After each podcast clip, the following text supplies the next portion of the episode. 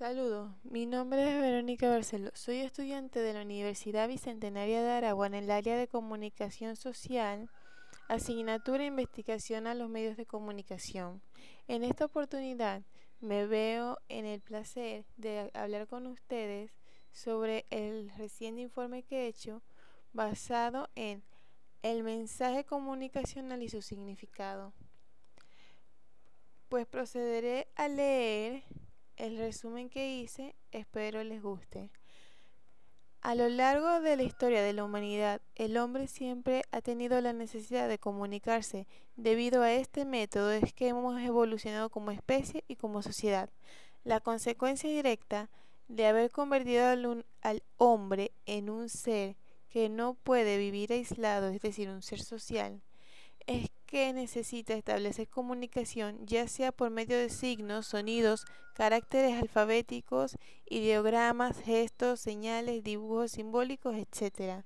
Básicamente el hombre necesita enviar y recibir información, cumpliendo el papel del emisor y el receptor de manera más constante en esta época digital. El periódico, que es el medio de comunicación masivo más antiguo que existe, fue investigado por Kay Kaiser, quien desarrolló un estudio, quien desarrolló el estudio más relevante para resaltar la morfología y la anatomía de un periódico. Este autor afirma que los factores externos son como la disposición del periódico, el volumen, la representación la ilustrada se relaciona con el valor de la información que posee el diario. Los estudios de morfología se dan a la tarea de analizar todas las ediciones de dicho diario para luego obtener una síntesis de las características más relevantes del periódico objeto de estudio. Estudiar el periódico tal cual se representa al tal cual se presenta el leyente, practicando con los elementos que lo constituyen. Estos elementos se, se convierten de estos elementos se, convi se con estos elementos se convienen definirlos y medirlos. Cada uno encierra su, su cada uno encierra sustancia su propia importancia en las páginas del diario, por lo que es difícil analizar cada categoría por separado.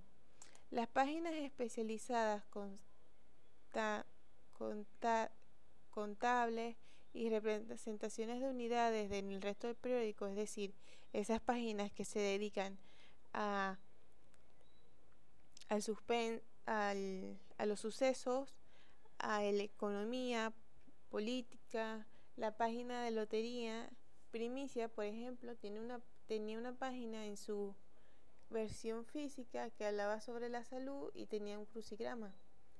Los títulos constituyen uno de los aspectos más importantes en la fisonomía del periódico. Los títulos se pueden medir, ser separados o incluidos dentro del área total de la redacción.